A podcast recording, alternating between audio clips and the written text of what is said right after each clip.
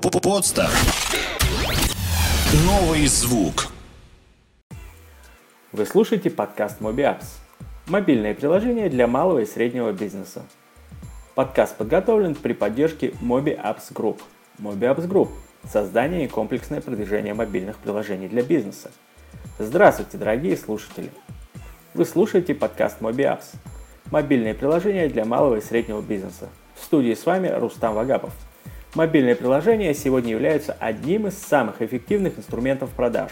С их помощью пользователь легко ориентируется в предлагаемых услугах, узнает много полезной и нужной информации, помогающей осуществить покупку.